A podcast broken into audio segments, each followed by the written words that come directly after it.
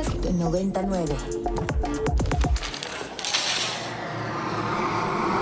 Un avión de papel ha llegado hasta aquí. Ideas, palabras, piezas, performance. ¿Arte? ¿Arte? ¿Arte? ¿Arte? El discurso aterriza.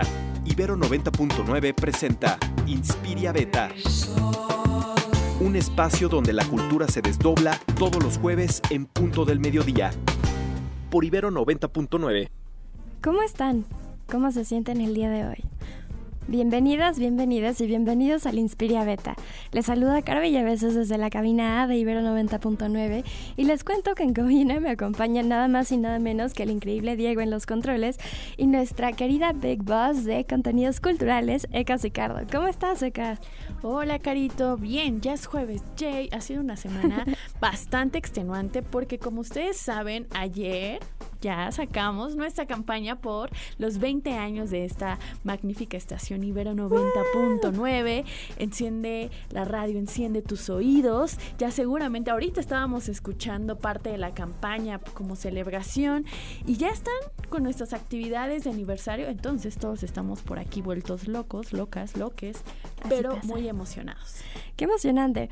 Pues ya saben, si quieren ponerse en contacto con nosotras, lo pueden hacer a través de las redes sociales, en Twitter como arroba ibero99fm, arroba Neverland, arroba Ekaterina Reyes. No olviden utilizar los hashtags Inspiria909 y hashtag Beta909.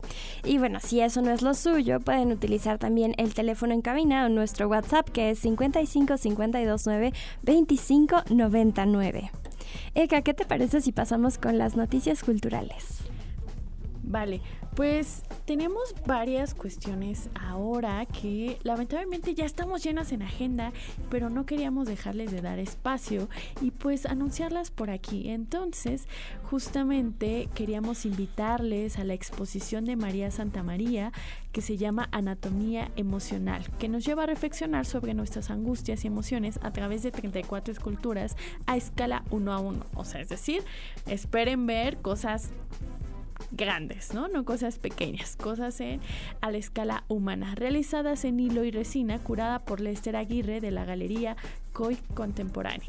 La cita es este 24 de febrero a partir de las 18 en la calle Artículo 123, número 130, allá en el centro histórico emocionante.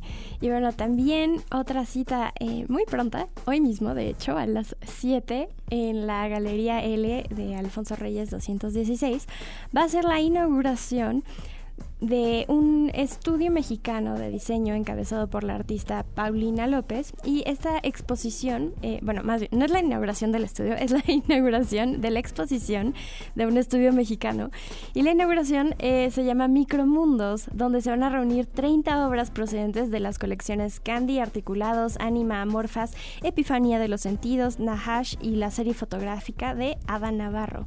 Dentro de las actividades paralelas a la exposición destacan la plática Exploraciones a través de la memoria olfativa y su aplicación en la joyería, que va a estar a cargo de la perfumista mexicana Isascu.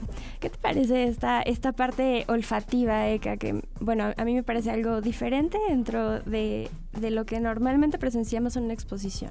Sí, creo que es importante justo dejar de entender que el arte solo se puede consumir a través de la mirada, ¿no? O a través de los ojos.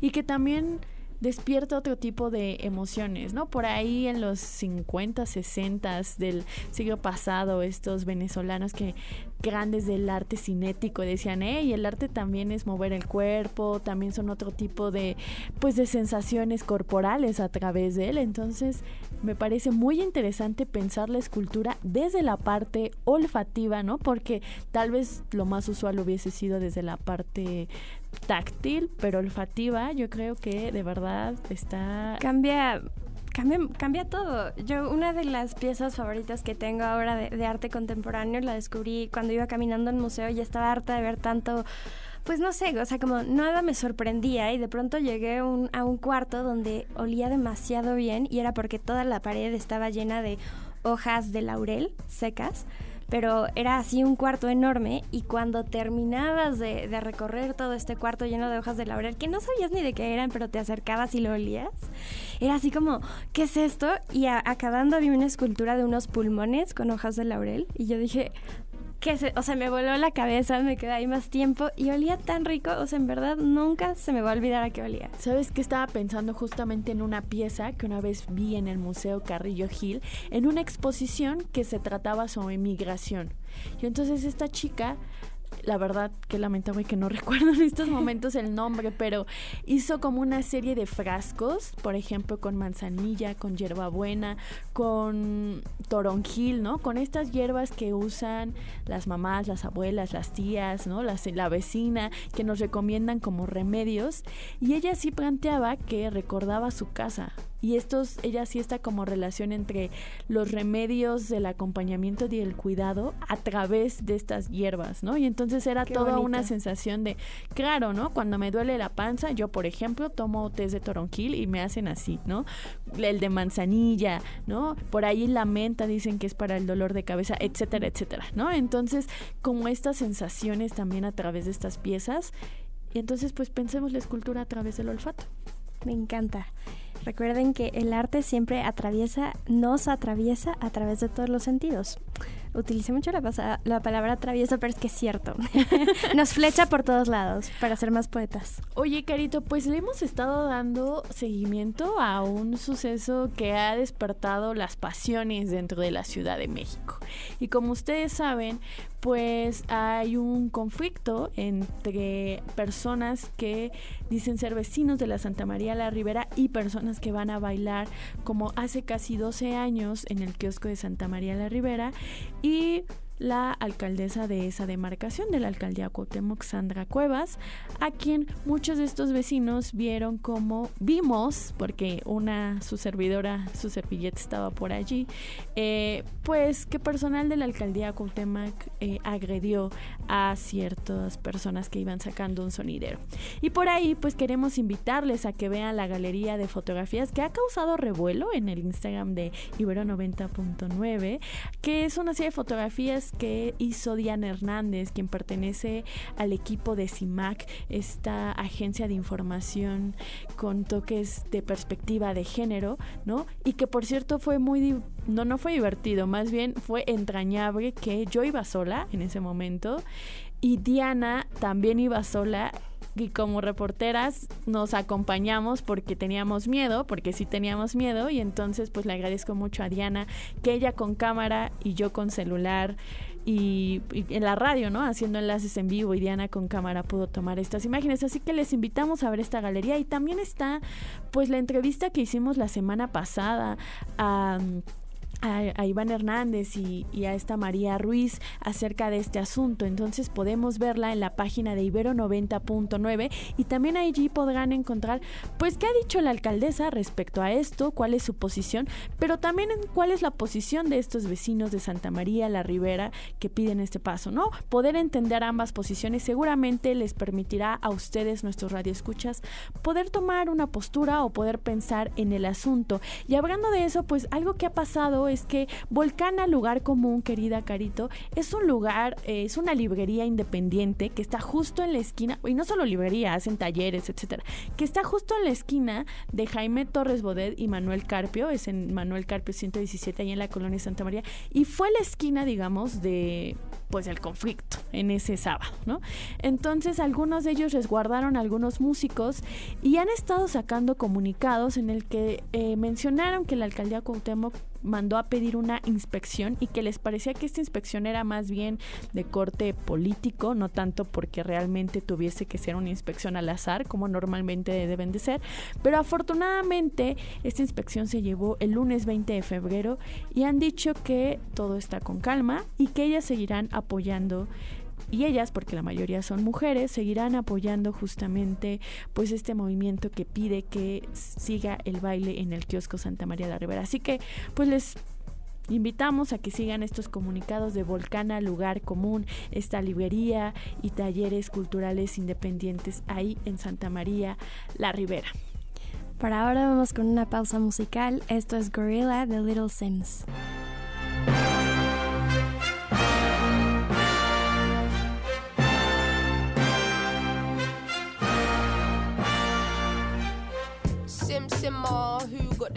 Regresamos a Inspira Beta. La canción que acabamos de escuchar es Gorilla de Little Sims, esta cantante londinense.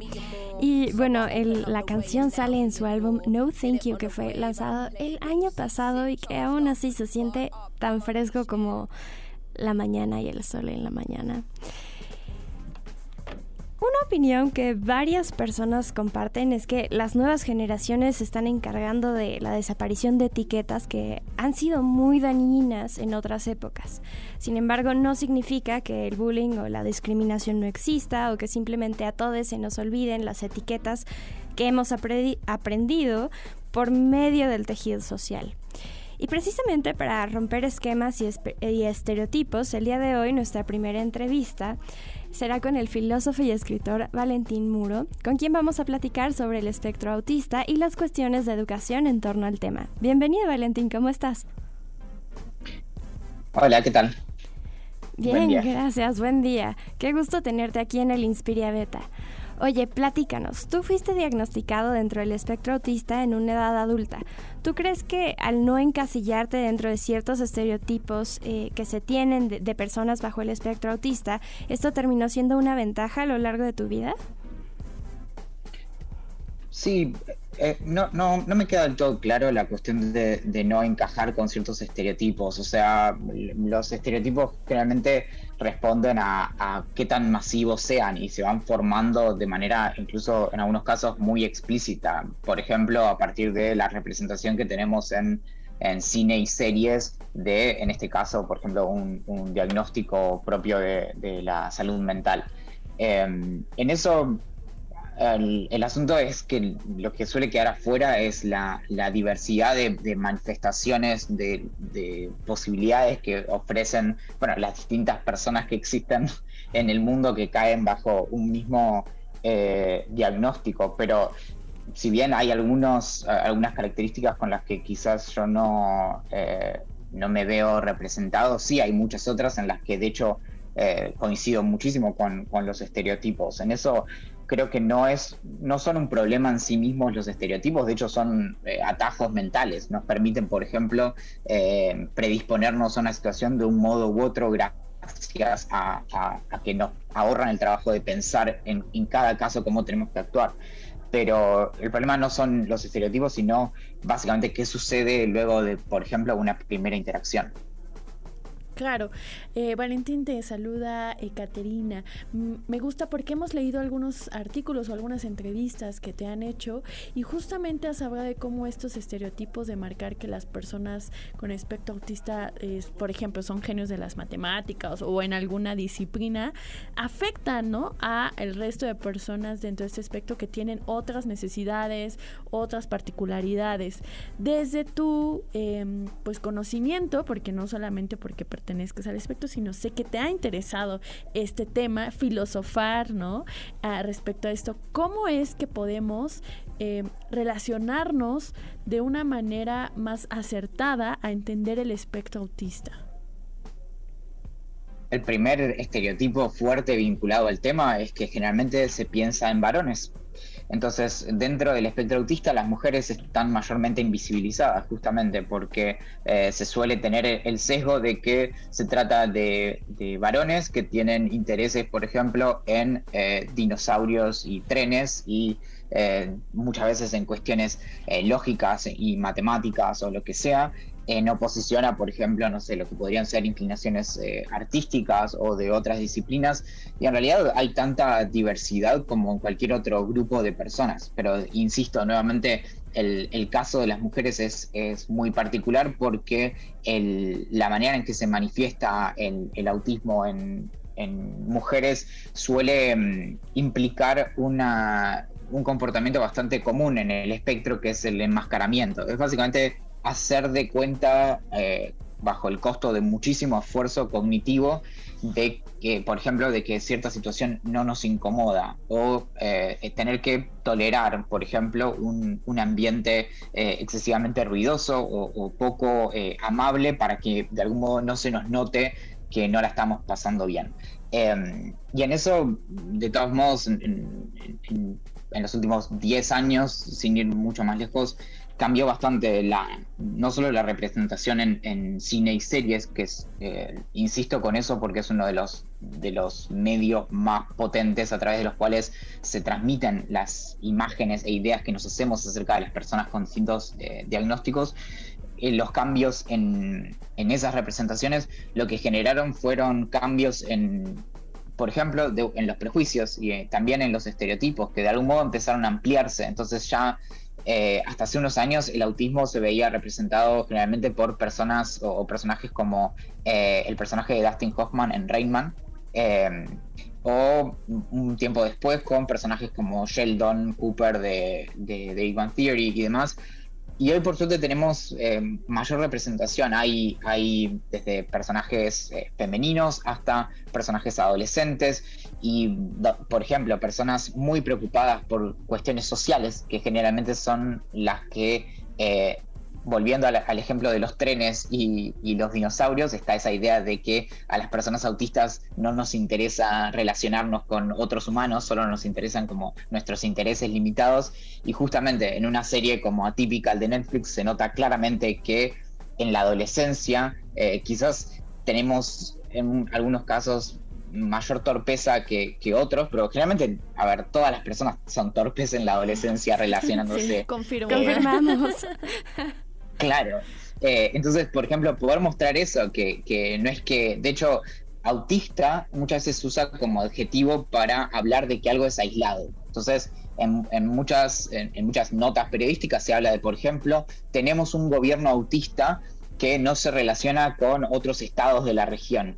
Y entonces, de repente, usar eso con, con una connotación negativa que implica aislamiento, implica desinterés y demás, son todas cosas que en realidad penetran muy profundo y marcan, por ejemplo, la reacción de eh, las personas cuando les decimos, y esto me pasa como mínimo una vez por mes, que alguien muy de manera muy suelta dice en una conversación algo acerca del autismo y de repente yo le digo, bueno, yo soy autista eh, y eso que está diciendo no está bien. Claro, es qué bueno que mencionas este tema del lenguaje, porque creemos que el lenguaje conforma también gran parte de nuestras relaciones y cómo miramos el mundo. Y ahora que nos estás explicando esto, ¿cómo tendríamos que acercarnos primero desde el lenguaje, por ejemplo, a hablar sobre el espectro autista?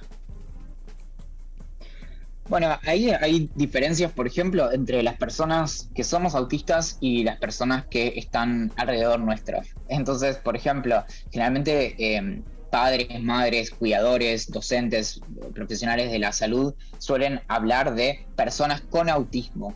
Y curiosamente la mayoría de las personas autistas tiende a identificarse como autista, no como persona con autista, con autismo o persona en el espectro autista, sino eh, es lo que se llama mm, eh, identidad primero o persona primero.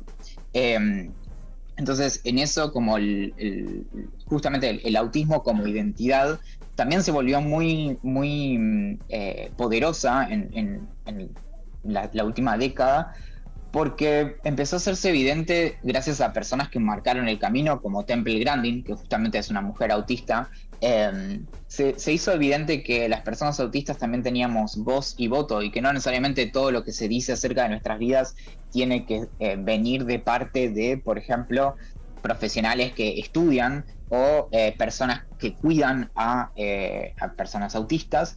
Y de repente cuando empiezan a, oírse más voces y, con mayor diversidad y demás, hubo que ajustar muchísimas cosas en torno a lo que eh, popularmente se pensaba acerca de, qué es el autismo y de cómo viven esas personas, porque básicamente durante décadas esos espacios estaban, eh, estaban ocupados por personas que hablaban en nombre de y no las personas que vivían sus vidas de esta manera. Claro, claro, como una diversidad de historias que va más allá de, lo que se conocía.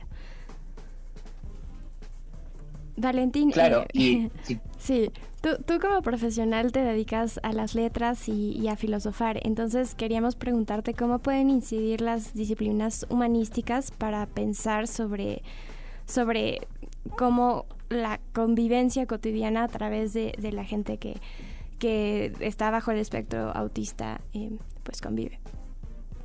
Bueno, hay algo interesante en eso. En, mi caso me, dedico principalmente dentro de la filosofía a eh, un par de disciplinas. Por un lado, el, estudio de la filosofía de la ciencia, en particular las problemáticas que supone el discurso anticiencia, que es algo que vimos muy de cerca, por ejemplo, los últimos años, eh, gracias a, la pandemia. Y por otro lado, eh, temas vinculados a la filosofía de la tecnología y la inteligencia artificial.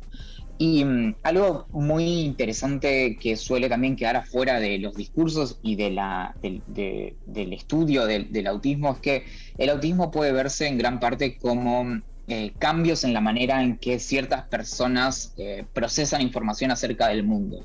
Eso aplica no solo a cuestiones más bien obvias como puede ser el procesamiento sensorial, por eso gran parte de las personas autistas tenemos hipersensibilidad, sino que también tiene que ver con cómo organizamos la información acerca del mundo. Entonces, en esto también vuelvo a, Temple Grandin y a sus aportes eh, científicos, eh, sobre todo en el campo de la, etología.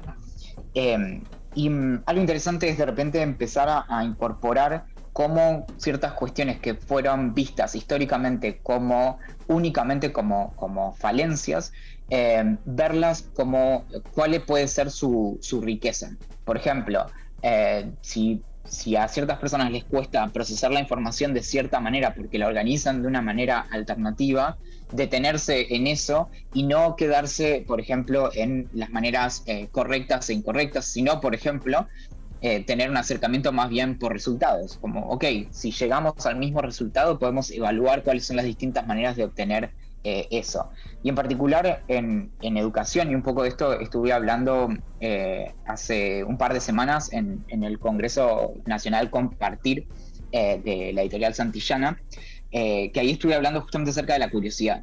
Y una de las cosas, por ejemplo, bastante poco mm, comprendidas o, más bien como desinformación en torno al, autismo tiene que ver con la curiosidad y los intereses y qué tan restringidos son los intereses de, por ejemplo, en muchos casos niños y niñas eh, autistas y eso tiene que ver con, con, cómo se manifiesta la curiosidad y qué es lo que a qué exponemos a una persona para que pueda sentirse curiosa. Entonces, algo de lo que contaba es que muchos de los experimentos que se hacen en torno a eso en realidad son muy restringidos. Entonces, como no se encuentra eh, interés de parte de la persona que está siendo estudiada, se asume que hay desinterés absoluto y en realidad lo que falta es, por ejemplo, una diversidad de opciones de, cosas sobre las que, claro, y de entornos en los que moverse, como por ejemplo eh, interactuar con, cuestiones naturales o animales o lo que sea.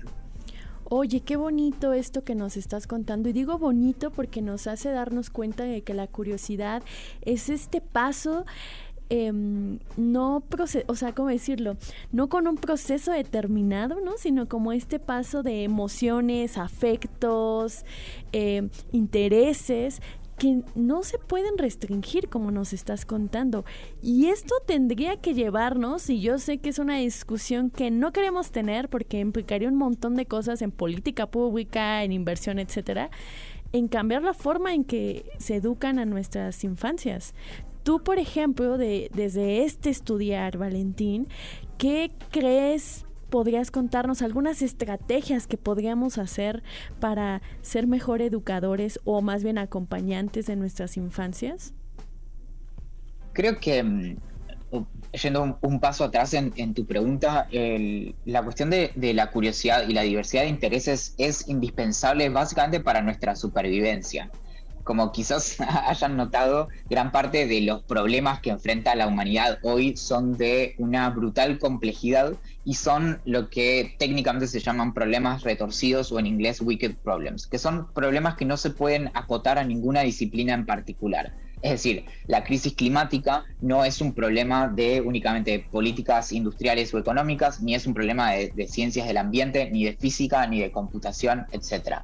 Son problemas que hay que abordar desde muchos lugares distintos. Por eso es que ahora, incluso con las discusiones en torno a inteligencia artificial y si las máquinas van a hacer que la eh, tarea de los chicos eh, se vuelva obsoleta y demás, lo que hay que enfatizar son cuáles son las características que nos hacen propiamente humanos y que incluso son muy difíciles de estimular. Una de ellas es la curiosidad, la genuina curiosidad que tiene un componente emocional muy fuerte. Es qué es lo que nos mueve, qué es lo que nos eh, apasiona para poder investigar hasta que nos quedamos dormidos. En eso es que lo que podemos como estrategia central incorporar en entornos educativos, y lo que estoy diciendo no es en absoluto nuevo, sino que tiene cientos de años, es acompañar a las personas en la exploración de sus intereses personales hasta sus últimas consecuencias. Y esto desde, desde que tienen cuatro o cinco años, no cuando llegaron a la universidad, sino que las personas se eh, aprendan a sentirse cómodas buscando y aprendiendo acerca de lo que quieran aprender sin importar en qué cajita disciplinar lo ponemos, porque el mundo en realidad es uno solo y es un continuo, y las disciplinas son recortes que hacemos sobre la realidad absolutamente arbitrarios. Entonces, ese es un lindo punto de partida. Me encanta. Y también, bueno, como el tiempo se nos ha ido volando, también es un lindo punto de, cierre de, esta bonita entrevista. Muchísimas gracias, Valentín, por acompañarnos durante estos minutos en el Inspiria Beta. ¿Podrías contarnos dónde eh, te encontramos en redes sociales o cómo te seguimos la pista? Sí, claro. Em, bueno, gracias por el, espacio. Me encanta hablar de estas cosas. Eh, me pueden encontrar en todos lados buscando Valentín Muro, que es mi nombre. Y si quieren leer mi proyecto principal, se llama Cómo funcionan las cosas. Y también, si lo buscan en Google, debería ser de los primeros resultados. Y, ahí me, bueno, pueden recibir mis, mis correos todas las semanas y, ver en, en qué aventura andas. Súper, pues muchísimas gracias. Claro que por ahí estaremos leyendo tus aventuras y te mandamos un abrazo sonoro donde sea que estés. Acá desde Bariloche, Argentina. Saludos y abrazos sonoros a Bariloche, Argentina. chao, chao. Chao. Querida Eka, ¿qué te parece si por ahora vamos al corte de la media hora?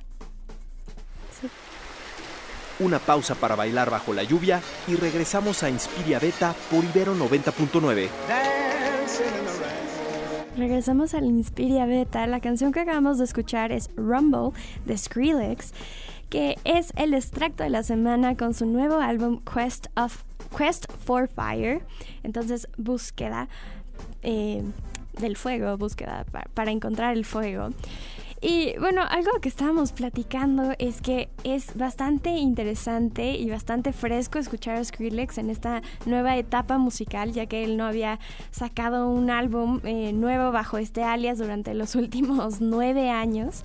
Entonces, eh, pues estamos recordando cómo, eh, bueno, Diego y yo, como nuestra adolescencia, que, que lo escuchábamos y se nos hacía algo muy denso. Y ahorita lo notamos como bastante diferente, aunque en alguna parte sí fue como, ok, ahí está el Skrillex que conocemos. Pero bueno, ya saben que si quieren explorar un poco más sobre este tema y todas las, las buenas rolas que, que trae este Quest for Fire, este álbum que acaba de salir, lo van a poder escuchar aquí en el extracto de Ibero 90.9 el domingo a las 9 pm.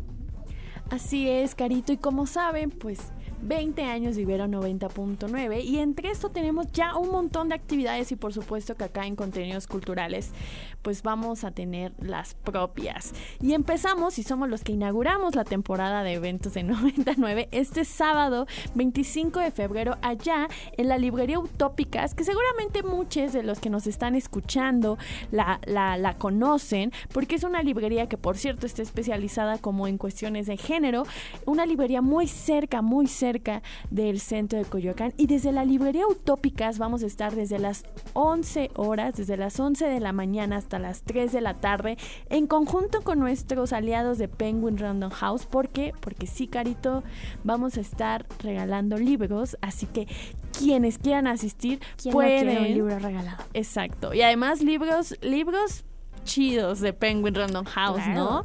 Y por cierto, vamos a tener una transmisión especial de 2 a 3 de la tarde con Jimena Santaloaya, quien, si ustedes recordarán, ganó el premio Mauricio Achar el año pasado, ¿no? Y también tendremos libros de Jimena. ¿Y por qué no? A lo mejor se le encuentran, no lo sé, le pueden pedir un autógrafo, se toman una foto, no, no sabemos, vayan, visítenos, ¿no? Estaremos de 11 a 3 en Librería Utópicas y ahí nos encontramos. Me encanta. Oigan, yo tengo una pregunta para todos ustedes. ¿Alguna vez se han puesto a pensar en lo que significa usar tal o cual, no sé, prenda de ropa o por qué se la ponen tanto y no eligen otra o por qué no nos gusta otra? Les cuento que como siempre en el Inspiria Beta les tenemos planes culturales y propuestas interesantes para todas las personas creativas y es por eso que hoy les compartimos que ya están abiertas las inscripciones para participar en Caleidoscopio, un seminario de pláticas online que exploran la moda como una manifestación cultural e identitaria que también pasa por cambios políticos, culturales, económicos y sociales. Este seminario se va a llevar a cabo gracias al Museo Universitario del Chopo, pero para saber más del tema tenemos en línea a Omar Cruz García. Bienvenido Omar, ¿cómo estás? Hola, muchísimas gracias por este espacio y por la invitación. No, pues nosotras felices de que estés aquí. Oye, ¿podrías contarnos cómo funciona el seminario y a quién va dirigido? Claro que sí, justamente Caleidoscopio, Moda, Creación e Identidad es un espacio académico organizado por el Museo Universitario del Chopo en colaboración con el Seminario de Estudios de Indumentaria y Modas en México del Instituto de Investigaciones Estéticas. Justo es un eh, grupo de diálogo, eh, difusión, investigación, eh, comunicación, divulgación de la moda contemporánea. Básicamente nos enfocamos de 1960 a la actualidad. lo que queremos es trabajar una historiografía y sobre los estudios de moda contemporánea. Es muy extraño pero justamente eh, disciplinas como el diseño, como la moda, no tienen una historiografía eh, como tan seria o tan actual o, real como tal. Y justo eh, sabiendo que como el museo que ha tenido a lo largo de su historia distintas actividades vinculadas a la moda, la indumentaria, era importante generar este espacio. Me encanta. Es así Sí, eh, una, una, anotación para todos quienes no saben qué es la palabra historiografía es revisar lo que se ha dicho a través de la historia de las piezas que, que, van a tratar, ¿no? Entonces no solamente es, ah, esto se dijo de, en la historia de la moda, esto se dijo, es más bien por qué se decían las cosas, qué cambios políticos, culturales y económicos y sociales habían y entonces por qué ha, permeado cierto discurso o no de estas cosas. Ahora sí. Así es, y justamente eh, lo que hemos hecho es mapear las personas, especialistas, investigadores, curadores que han trabajado o que trabajan actualmente temas de indumentaria y moda. Y es así que llegamos a este sexto ciclo, realizamos este seminario desde agosto del 2020. El año pasado llegamos a 40 ponencias sobre temas inéditos de moda. No se trata de hacer una cronología, sino más bien distintas temáticas que puedan, a partir de distintas... Eh, pues, disciplinas como la comunicación, la sociología, la antropología, la, historia del arte, incluso la arquitectura, revisar este tipo de historias. Y para este ciclo tenemos eh, ocho sesiones que voy a mencionar rápidamente. Una es justamente sobre el periodismo de moda eh, a partir de una figura fundamental que fue Trixie, que ella eh, trabajó en el Excelsior y como tal el periodismo de moda estaba más enfocado a un tema de sociales. Trixie fue pionera en este tipo de contenidos y bueno, Alejandra Escartín, que justo está haciendo su doctorado sobre Trixie eh, en la Universidad Complutense, va a presentar esta ponencia. Eh, después tenemos un tema justo sobre el diseño activista del drag y todo el tema de emociones que viene con las personas que hacen este tipo de estudios y es justo la tesis de maestría de Gabriela Contreras del posgrado de diseño industrial. Eh, otra de las líneas de trabajo del seminario es sobre las exposiciones de moda que se hacen actualmente. Y ahí tenemos a Renato Camarillo, que es el experto conservador textil, que monta prácticamente todas las exposiciones de moda. Y, justo ahí presentamos este artículo sobre conservación y moda contemporánea, eh, que implica poner un vestido ante el sol, ante ciertas condiciones, ponerle un gancho, ponerle un maniquí y cómo ese se puede dañar a lo largo del tiempo. Luego tenemos algo sobre la moda y escena oscura, a cargo de María Monterrosa, que está haciendo justo su doctorado en sociología sobre esa temática. Luego viene Pamela Suchiquetzal, que es doctoranda en ciencias y artes por la UAM Xochimilco, trabajando sobre el styling de moda en la década de los 90, particularmente con los escatos, ¿no? Como qué pasa con esta tribu urbana que de pronto se le despoja de cierto contenido del inventario en el momento en que se empiezan a hacer como, que se empieza a insertar dentro de este sistema de la moda.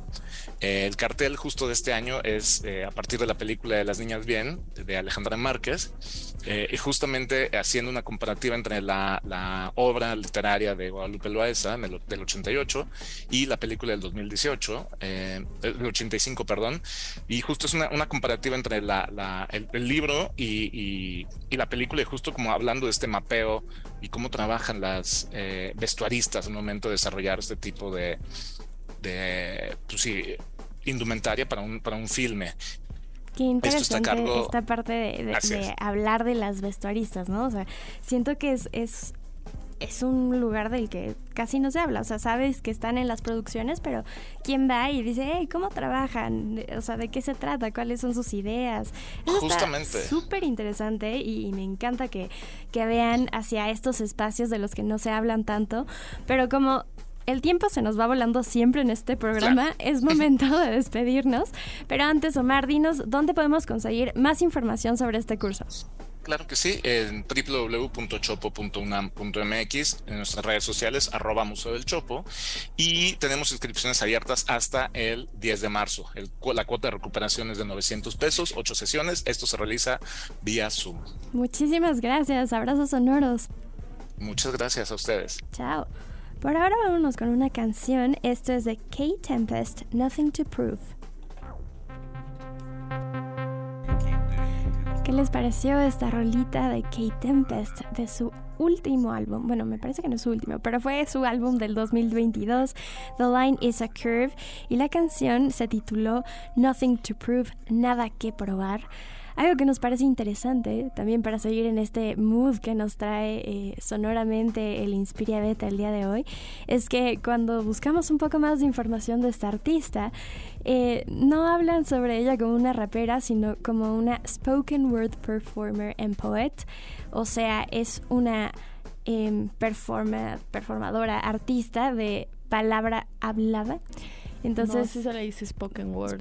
sí, le dice spoken word. Sí, sí, sí, hay un montón de de spoken words aquí en la Ciudad de México. Por ahí en el en el Foro Ilvana pueden encontrar como que hay ronda mucho la banda del spoken word. Y, y cambia, ¿no? Un poco entonces el sentido de lo que es el rap y el spoken word. Sí, también le dicen poesía en voz alta, por ejemplo, en en Spanish. Pero en general sí intentan conservar el spoken word. Me encanta. Esperamos que les haya gustado esta rolita. Por ahí le mandamos un saludo a María que nos está escuchando y nos escribió por el Twitter.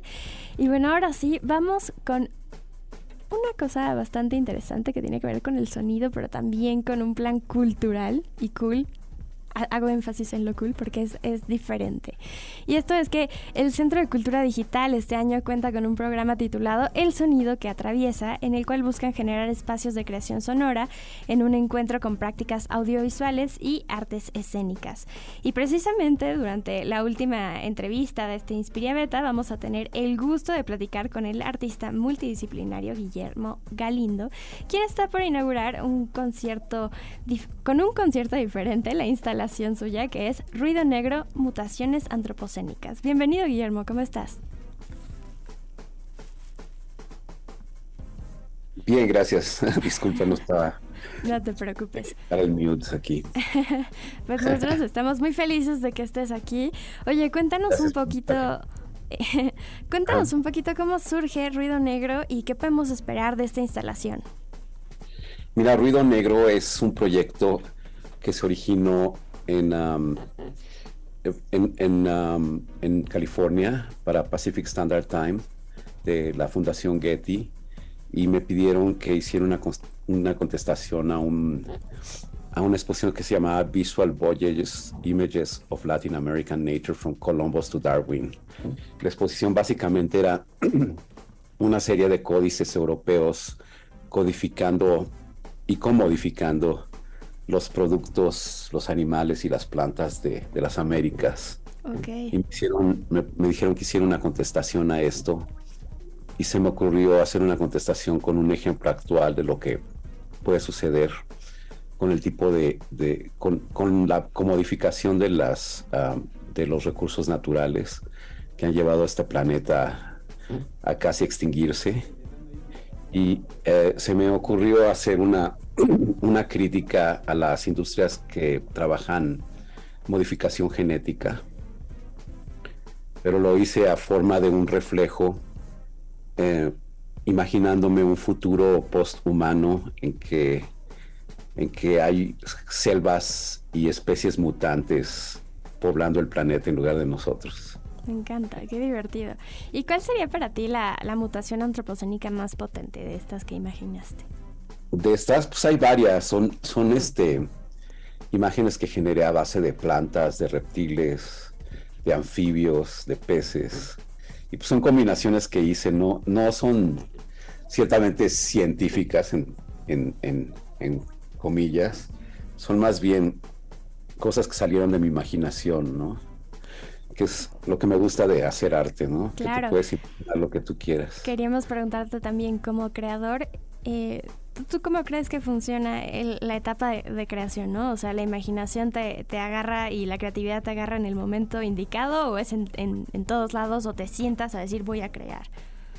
No, la verdad es que es en los momentos más menos indicados. O sea, te agarra a la mitad del tráfico cuando, cuando estás a punto de, pagar por un café en el Starbucks o ¿Y, qué herramientas usas para decir, eh, no quiero que se me olvide esto? Ajá, justo yo le quería preguntar eso, porque a veces pasa que es como lo dejas ir y ya no lo no vuelve. ¿Qué herramientas usas tú?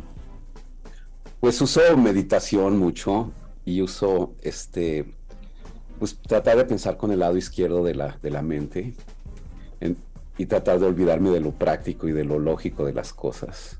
Ok. Y eso se me hace muy útil a mí. Cuando hablas del lado izquierdo de la mente, ¿por qué? Explícanos.